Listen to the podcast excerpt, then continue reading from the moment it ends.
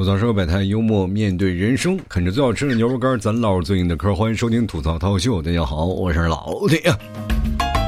我不知道我最近怎么了，我仿佛有什么毛病。每次我感觉一件事快做完了，我就得休息一会儿再继续。以前吧是有拖延症，现在可好了，拖延延期了。总是感觉每天啊，生活就是这样啊，太累了，就感觉睡吧啊，人生苦短，与其把时间。用来羡慕别人啊，不如就用来睡觉嘛，让别人羡慕你的睡眠质量。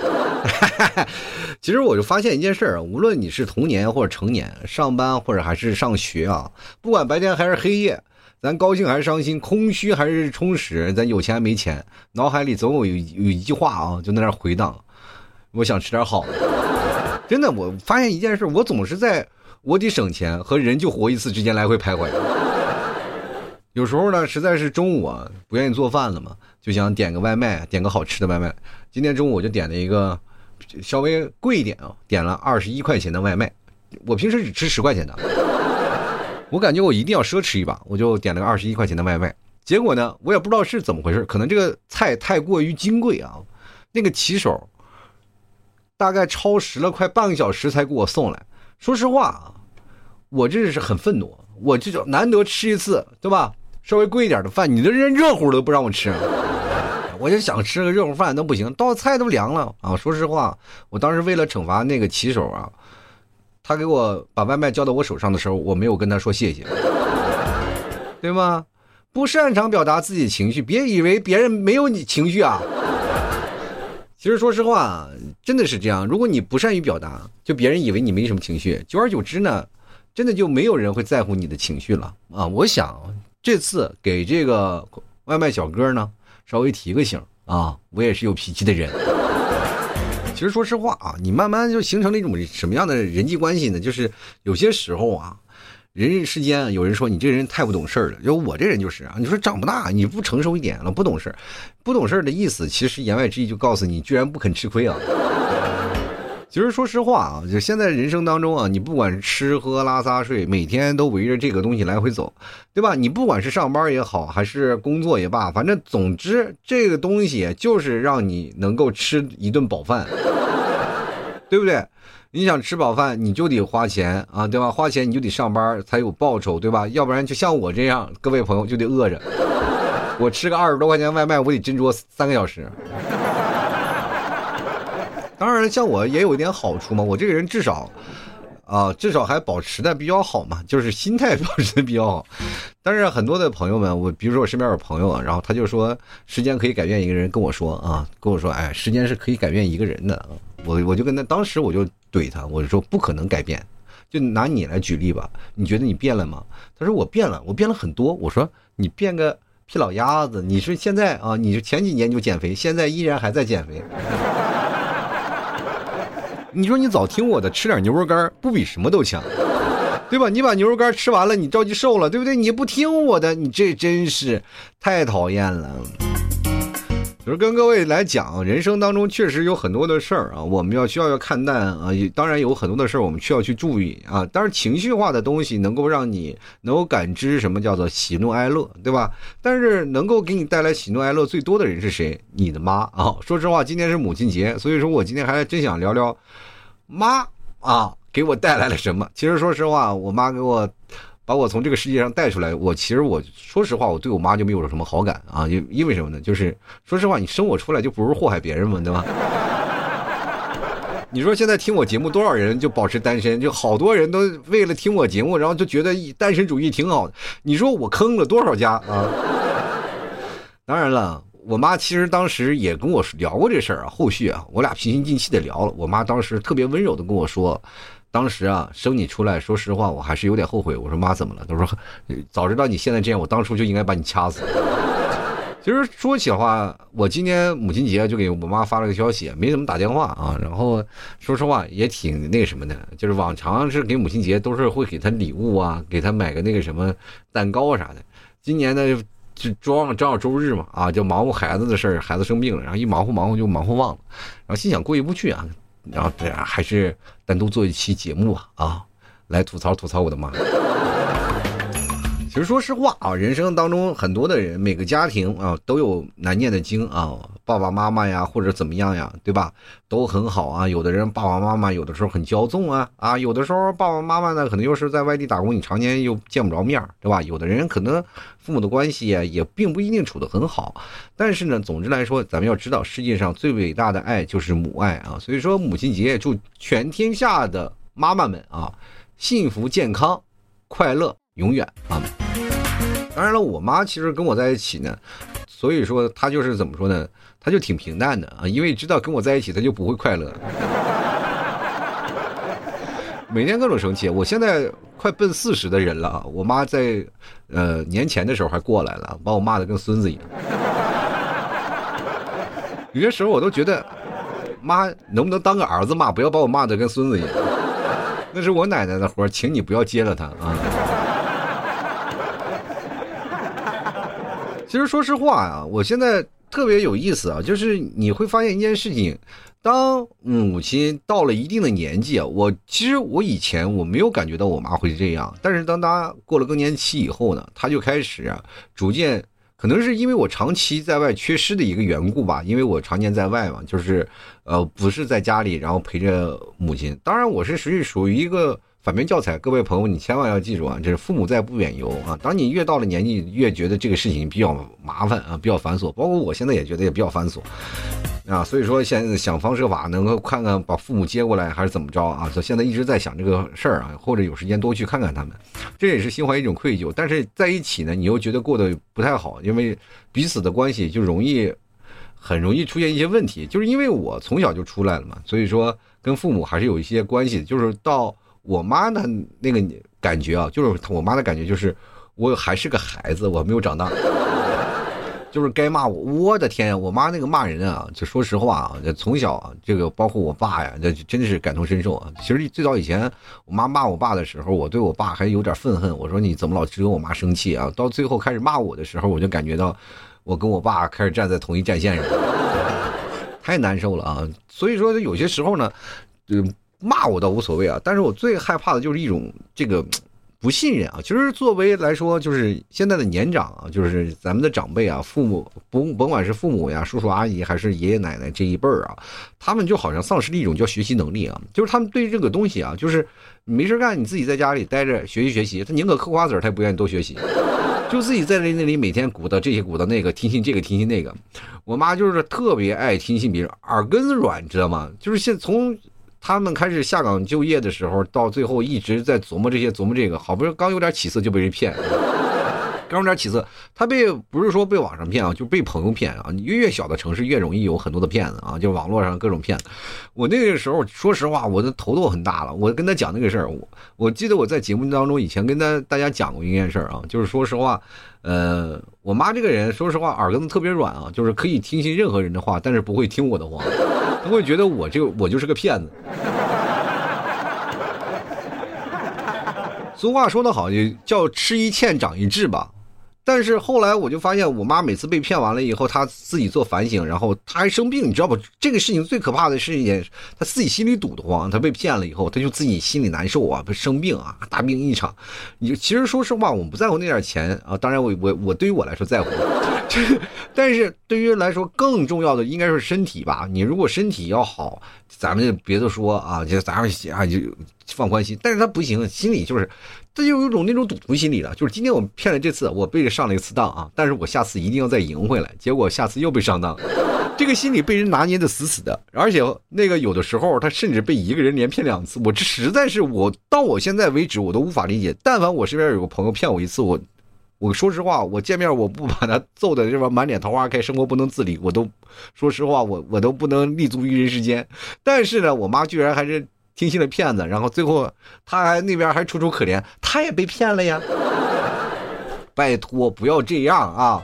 他能把你拉下水，你还觉得他是怎么样？他同样是受害者理论。结果呢，最后呢，把我说的话，哎，一概不问啊！我跟他说了这任何的事情，那吃一堑长一智，对吧？这件事情咱们哪怕出现这事情，咱总结失败，下次千万不要再上这个当了。但是后来我真的是低估了我妈，我原来。我不太清楚啊，我妈是吃什么长大？但后来我知道了，她就是吃欠啊，专爱吃欠。不长智。我那时候，后来互联网出来了啊，就是移动互联网出来了。大家都知道那时候手机一兴起，那什么电信诈骗各种都来了，是吧？今天炒这个，明天炒那个，哇，那个东西简直多的不要太多。他们对这些新兴事物不太了解，那所以说呢，我就每天给他编撰各种故事，比如说怕他上当嘛，我就把那些防骗知识编成了什么身边朋友的真实经历啊，讲给讲给他听。然后因为骗局实在太多了，你也没有办法防，最后。太多的话，就是那个案例太多了，我朋友的名字不够用了。今天我这个朋友被骗了，明天我那个朋友被骗了，最后我妈渐渐察觉不不对了，这个问题有问题了，就是你怎么身边的朋友都有问都被骗了啊，你反而没事呢？然后后来我妈总结就是，让我去拜一拜，觉得我可能是个扫把星啊。我妈甚至还担心，如果你再这样下去，你会没有朋友的。他们总。终究会研究出来，原来就是因为你他们才被上当的，很难受啊。所以说，在这个事情上，我真的没有办法说。有些时候呢，跟我妈呢，我好好的聊，我说妈呀，就是很温柔的啊。我说你不要在这做这上当了。我记得有一次啊，那个案例啊，特别好玩啊，就是。呃，这个是是我一个姨啊，就是我我妈的亲姐姐啊，她是在那个什么，她在北京嘛，然后就是她最早发现了这个事情啊，她就开始入手了，然后咔嚓让我妈也开始加入进来，叫做什么物联网，大家都知道物联网是什么词吧？啊，就是现在说实话，也就是现在的物体的开关，然后经过互联网，然后进行那个关联互动，但是对于他们来说，就是把这个物联网变成了什么呢？就变成了那个。呃，物质化的就互联网的物流信息，反正这个东西啊，然后就剪切什么新闻联播的一些东西，然后移花接木把这个接出来，然后成为了一种那个宣传。其实我妈一开始跟我说了啊，聊了这件事，我说这个是一个骗子，这个是个骗局，你千万不要信啊。我妈说哦，这是个骗子啊，那我知道了啊，我我就不上当了。我说好嘞。后来呢，就后来演变成什么了？就是他会被洗脑，被洗脑了，他就会坚信不疑啊。然后呢，我就跟我妈说：“你没有投吧？”我妈最后说：“投了。”我说：“我不是都跟你说这是骗子吗？”当时我都会崩溃了嘛，我都说我都是骗子。我妈开始什么反击我了，说了因为我那个时候是在哪儿？我在互联网公司上班，这些东西你互联网的东西，你说我能不懂吗？后来我妈就说：“你是不是天天坐办公室？”我说：“对啊，没错，我是坐办公室。你天天坐办公室里什么都不懂，这物联网是一个新型的东西，你懂什么互联网吗？”我说：“我的。”我说，如果互联网是个网，我就是那个网上的蜘蛛，你知道吗？我天天织织张网，我能不懂吗？所以说我跟他劝了半天，我那没有办法，没有结果了，我就只能放宽心的，我只能说什么呢？我就跟他说啊，呃，别生气啊，你反正是，如果当你知道真相的时候，千万别生气，这个钱就是当初了。但是我还害怕他呀，我还怕他就拉别人，你知道吧？这个东西你知道吗？他就会。骗这个他会拉别人，我妈特别热情，就是说我挣钱了一定要让身边的人挣，结果咔咔咔咔把别人的钱都推进去了。我说你千万你要赔就你自己赔啊，你就是说你自己赔，你可千万不要拉别人了，千万不要拉，你拉多了你不要那个什么。我妈说不拉不拉，后来好像拉拉了谁啊？反正是这这事儿后面还反正还有，你说最后受骗了自己也不讨好，你说何苦呢？整的乱七八糟的，我跟他说了半天，他也不相信，他就永远不相信我说的话。真的，我实在这个事情我真的无力了。我不知道为什么，我能劝全天下听我节目的人，每个听众我可能我都会发自内心的去劝说，他们都能听得懂。但是唯独我妈，她不信任我，因为认为我是个孩子，什么都不懂，什么都不理解，所以说才是这样。他其实对于我为什么？那个是不信任的。其实说实话啊，就是因为我这个人从小到大，我其实说实话不太懂事儿的一个人。我是永远怀揣一个比较幼稚的一个小小鬼的一个心态。就包括我这快四十了，我还能跟你们聊到一块儿，就说明我真的说实话长不大。我就是一个非常年轻、非常有一个年轻心态。我不愿意搞什么世俗啊、送礼啊这些东西，所有东西我都不愿意啊。反正。呃，掺杂点人际关系的那些东西，我就觉得很烦。我觉得踏踏实实做人，做好自己不好吗？非要在这里搞那些破人际关系、送礼呀、闹这些。我从小其实我就讨厌这个事儿。等长大我才知道啊，小的时候是真幼稚。但是现在让我去送，我也送不起，没有钱。其实人就是这样，就很难受啊。就是当你想起这样点点滴滴从小到大的一些事情，你一串联起来就知道了。其实因为我从小到大是一个。相对来说，小的时候还是相对来说比较乖的一个孩子啊。就是说实话，就是怎么说呢？我一般都是不伤害别人，我只伤害我自己。真的很乖啊！就比如说我要伤害别人了，我啊，比比如说有的孩子比较淘气啊，天天把别的孩子打得鼻青脸肿，然后家庭家长过来找自己的找家长，然后呢，你要给他看病，你还赔礼道歉啊，对吧？说不好要被抓进去。所以说这个事情在我们身边的发小是还有同学之间，哎，不要太多啊，还离家出走的，那那都有。然后我妈就比较省心啊，就是因为我不不管再怎么胡闹，我只会把自己搞得，呃。甭管是从那房上跳下来摔断腿，还是摔断胳膊，永远是伤的我是我自己，不会伤别人啊。就是比如说谈恋爱吧，也伤的是我自己。哎，我忍痛了啊，忍痛分手。不管是怎么样的情况呢，我妈就可能认识我相对来说比较放心。但是有些情况下呢，她还是比较强势的一个人，因为我妈这个他们那个年代生出来的人，就相对来说就是相对。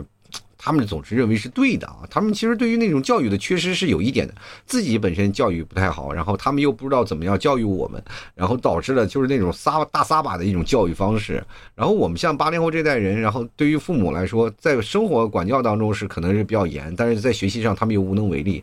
但是呢，他又想在你的生活当中指指点点，比如说像现在的孩子，如果说实话，你要学习不好，父母可能会给你纠正那些错误。但是我爸妈纠正我的错误很简单。然后错了就打吧，就打到对为止。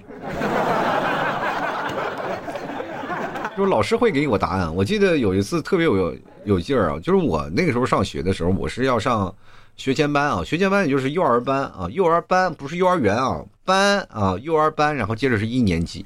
我们那个年代，我先上幼儿班，然后在幼儿班考试，考试考到好的话，你就能分到相对来说好一点的班。然后，但是那次我好像考试啊。我是及格了，我肯定是考及格了呀。但是我及格了以后呢，考及格，但是没有说考特别好吧，就是及格啊，仅仅是及格，不是说有的不及格的话就不让你录取，再在幼儿班再上一年。我那个时候我是哎及格了，但是呢，我那个什么呀，啊，我把通通知书拿到家里的时候，我妈一看六十多分啊，七十多分，八十分啊，就给我一顿毒打。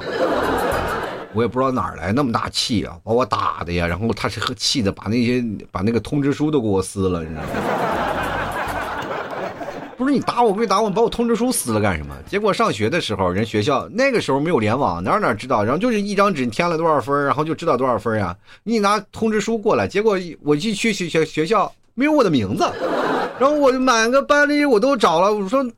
他每个班级里都得写名字嘛，结果我一看就没有我的名字呀，不认识我的名字呀，然后我就回去问我妈，我说没有我的名字，我妈又去找学校啊，学校说你把通知书拿来，我妈说撕了，撕了都扔了啊，这回找不着了呀。真的，这个事这个事情，说实话，我从小到记记到大，我妈这个人爱干净，爱收拾东西啊。我家家里那个屁大点的小房子，我就从小住那个小平房，那咋收拾的干净的呀？就是我。小孩嘛，爱收拾点东西啊！我这你知道吗？我们小时候没有玩具，但是呢，我就一般现在的动手能力那么强，都是小时候做的。我总是做出一大堆的那种的小玩具啊，什么破烂打火机啊，什么破烂铁圈子。反正对于别人来说，他们大人来说，这个东西都没有用啊。但是对于我来说，那真是宝贝啊！不是我甚至就藏，你知道吧？藏在那个，我记得我们家那个房顶上还有一个板子，我藏那个房顶板子上。我每天爬上爬下。有一次我下来的时候是。划了一下，这个手指头就给脱臼了。就而且脱臼了吧，我这个人还很内疚啊。我是怕我这个脱臼了以后呢，我跟我妈说，我说我这爬上面然后脱臼了，然后我妈再给我毒打。我一心想脱臼就这个手疼就手疼吧，但是再挨一顿打，说实话有点不太值当，就没敢说啊。结果后来那个手都肿的跟个猪蹄子似的了，然后我妈才看见，说怎么肿了？我说。那个什么啊，摔了一下，然后我妈说：“那你怎么不早说？”我说：“怕你打我。”就去医院接了半天才给接上，险些截肢。就是就就是这样，就是那个恐怖的威慑力还是很强的。我妈一站那儿气场非常足，因为我妈个儿很高啊，一米七几大高个儿。说实话，就是身体特别好啊。她打她身体好的情况下，说实话，她那么好的身体跟打我就是锻炼也有很大的关系。哎，这有的人说了，你光有妈妈没有爸爸吗？我就我爸爸那那就基本已经就打我就把我打医院上了。就是有些时有一段时间，我爸把我打的都有点轻生了，你知道吗？我这不毫不夸张的讲，有一次啊，就是我打游戏机啊，我爸在游戏厅把我抓回家，打打一顿毒打吧，然后把我拿绳子捆在床上啊，说要把我打残废，然后要养我。啊，幸亏啊，幸亏啊，当时没有把腿打断，要不然到现在他都养不活养不活我。就他把我腿打断，他养活我，我连饭都吃不上，一天到晚不着家啊。所以说，那个时候啊，就把我我真吓到了，因为我确实确信我爸能干出这个事儿。因为在当时孩子还小，八零后嘛，现在我们这北方人都是小时候不修不止的。当然现在我们关系很好。我跟我爸现在我俩小酒一喝啊，他从来不就是，反正他们俩，现在就是闭言不谈，就是曾经儿时打我的事儿啊。然后有一次呢，我说起这个事儿了，我妈还哭鼻子啊，小时候打的太狠了。我说你这时候哭有啥用？你，我现在脑子不机敏，估计那那时候打的。但是这个事情怎么说呢，都过去了啊，就是打是亲，骂是爱。我只能这样强行安慰自己，但是确实小时候也做了很多的特别奇怪的事。小时候我们家要养只要养鱼嘛，啊，就小鱼缸，因为那个时候家庭里啊，小城市就有这么一个好处，就是如果 A 养了鱼啊，B 一定要养；A 养了这个，C 一定要养啊。反正就是家里就是一家传一家。就比如说我们家养这个鱼啊，就是包括现在我二舅家还养了一缸子金鱼啊。我过年我老去调侃那金鱼，我说这个养的是金鱼还是泥鳅？这鱼缸都看不见金鱼在里面。那时候养热带鱼嘛，啊，在那个花鸟鱼鱼虫市场，反正我们那地儿叫百货大楼啊，现在没没有那种花鸟鱼虫市场。北方啊，小城市，然后能养个鱼，图个新鲜啊，就因为没有见过热带鱼啊，然后就买了一个小鱼缸，然后准备养热带鱼，但不会养，因为我们那儿最多就是见一个鲫鱼啊、白鲢啥的，能吃的，那个不能吃的鱼还第一次见。然后心想就碎碎念，然后养一下吧，然后买热带鱼，然后那个因为我们那儿水碱比较大啊，碱比较大，然后呢就是跟我们交代了一下，这个鱼啊不能用自来水，你要把这个水啊烧开了养啊，烧成开水再养。然后我心想啊，热带鱼啊，然后回到家里，然后我就知道了。我妈说知道怎么养，我说知道了，然后我就把水烧开了，然后就把鱼放进去了。后来鱼是吧没养成，但是它熟了，它就。然后到现在，我就知，我都非常记恨那个缺德老板啊！你走之前能不能给我说句一下，要把那热水放凉了再放？我他妈小时候能知道，我心想热带鱼那放热水里，哇，这一百度滚开的开水，哇，那没，活蹦乱跳！一进去真的活蹦乱跳，当当往外往往湖外跳啊，跳两下它不跳了。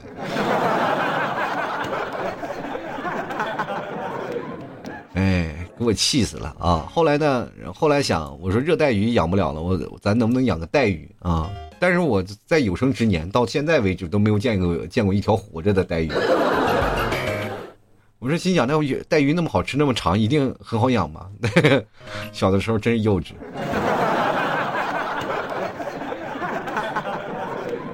其实说实话啊，真的是有的时候呢，你。会发现一个人啊，就是总是啊努力保持在身边的人，就是现在人长得越大，就是会努力保持身边的人都会感到舒适啊，然后就是那种感觉。直到后来我才发现，全程感到不适的人是谁？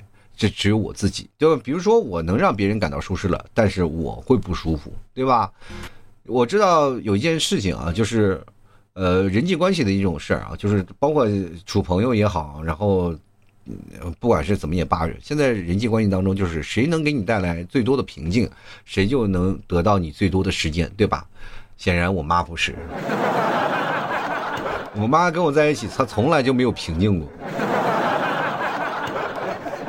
所以我给她的时间并不多啊，她最多只能骂我一个小时，剩下一个小时我就把门关上，我就不理她了。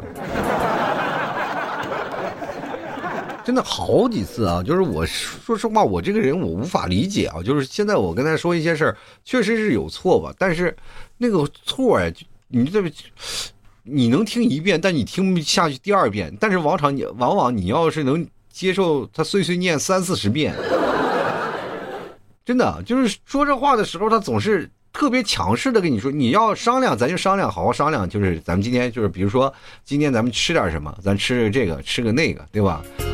然后但凡有点不如意了，他就开始说你了啊，这个东西啊，这这不行，那不行，这个必须按照这个标准做，这个无所谓啊，这个真的无所谓。对于我来说没事儿，但是最怕的一件事是什么？就是，呃，他信什么，你就得跟着信什么。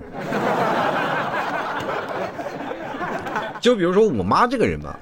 就有点迷信啊，就是这个他们这一辈人就是稍微有点迷信，然后老是说这个啊，你把这个东西放在这儿，什么不聚财呀，放那儿，大家都知道吧？就是老一辈的人，我不知道多多少少老一辈的人会是这样。比如说你可能不是爸爸妈妈，可能爷爷奶奶有这样的人，就是老是信这个信那个啊，这个这儿不吉利呀，放那儿不好呀，对吧？今年反正这一些习俗讲究呀，包括封建迷信好多啊，就是这儿不聚财，放这儿不行，然后就是在那儿跟我说这个。然后后来我我就跟我爸我妈说了，我说妈，你这件事情你都做到了。我妈说，每一件事就做的面面俱到。我说到现在为什么咱们家还这么穷？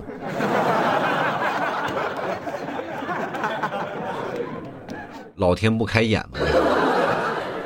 真的，我们家也很奇怪啊，因为我不知道我们家在信啥啊，就是因为我们家那个后柜子啊，因为我不我我不在家嘛，我们家那个客厅就完全是被我妈霸占，然后左面一尊。财神右面一尊观音，两边都拜哦。这个道佛，你这是道教和佛教人两个都占了。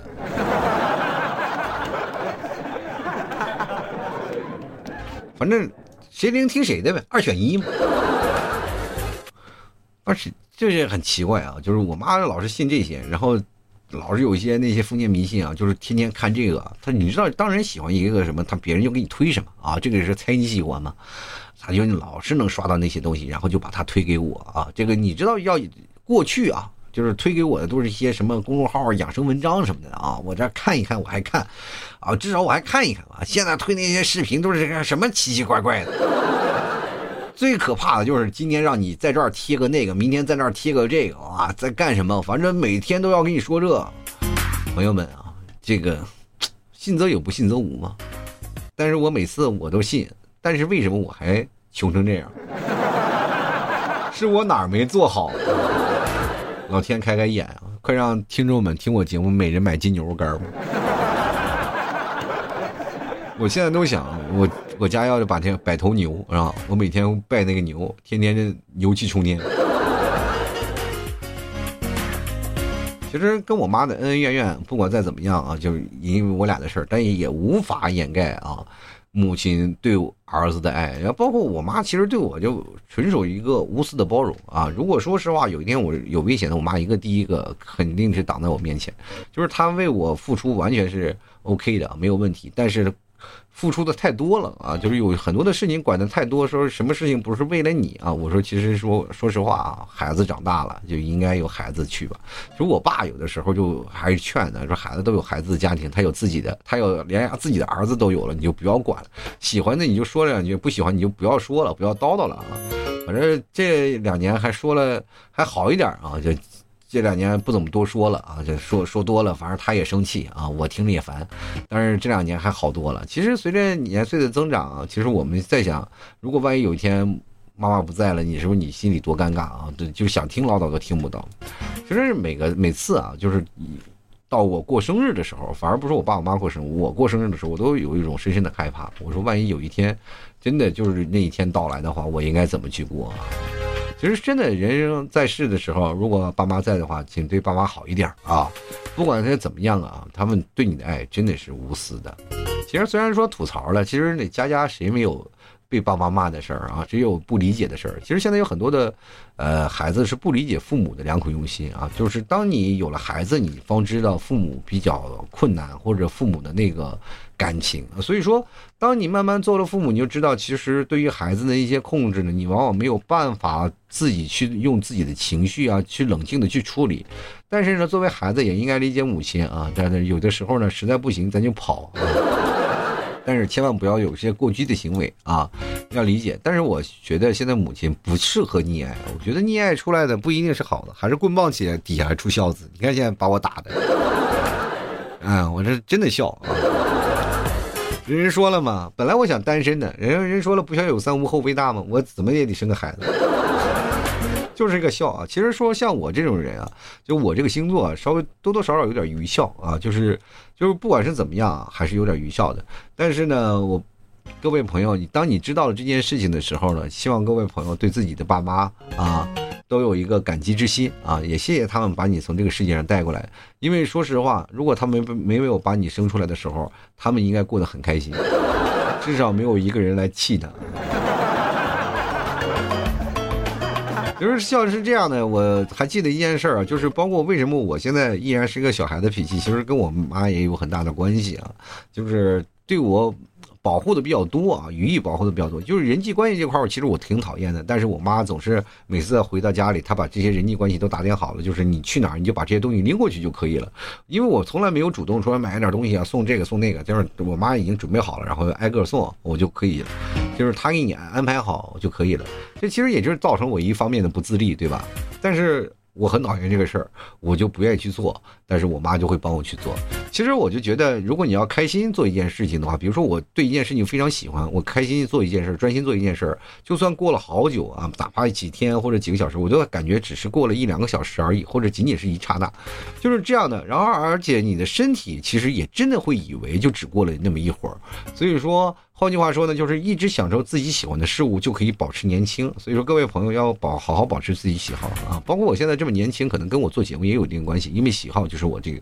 有很多人说了你不挣钱，但是我一直活在快乐里。我做节目给各位朋友听，这个喜欢的吗？当然，就是最开心的时候，还是呃能得到一些回馈嘛。就是各位朋友能买我的牛肉干的时候，是我最开心的时候。当我看到有人咔买了一斤牛肉干，我幸福死了。就是哪怕这个牛肉干你吃到嘴里，哇，天呐，老 T 真好吃。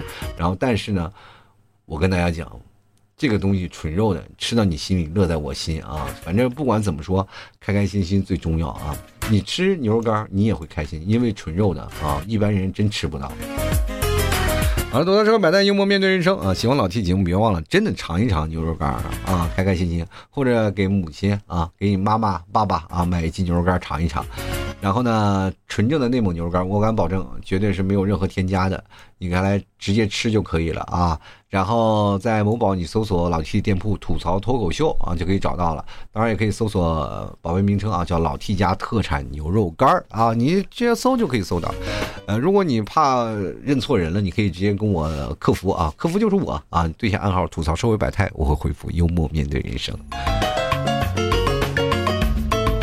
当然了，我现在还家里不仅仅牛肉干，还有牛肉酱呢。各位朋友可以尝尝，牛肉酱真的很好吃。然后包括有些时候父母啊就在家里啊就没事干，老是就凑合，你知道吗？你不在家里，他就凑合一口。你买点牛肉酱，然后给他让他放在家里啊，这偶尔说不吃饭的时候尝尝牛肉酱，也是非常好的一种选择，好吧？然后各位朋友当然也有活动啊，就是要想多囤的话，可以来我朋友圈看看，拼音的老 T 二零一二支持一下啊。好了，今天就节目到此为止了，我们。下期节目再见，同时也要祝福全天下的母亲平平安安、快快乐乐、健健康康啊！好了，那今天就聊到这儿，我们下期节目再见，拜拜喽。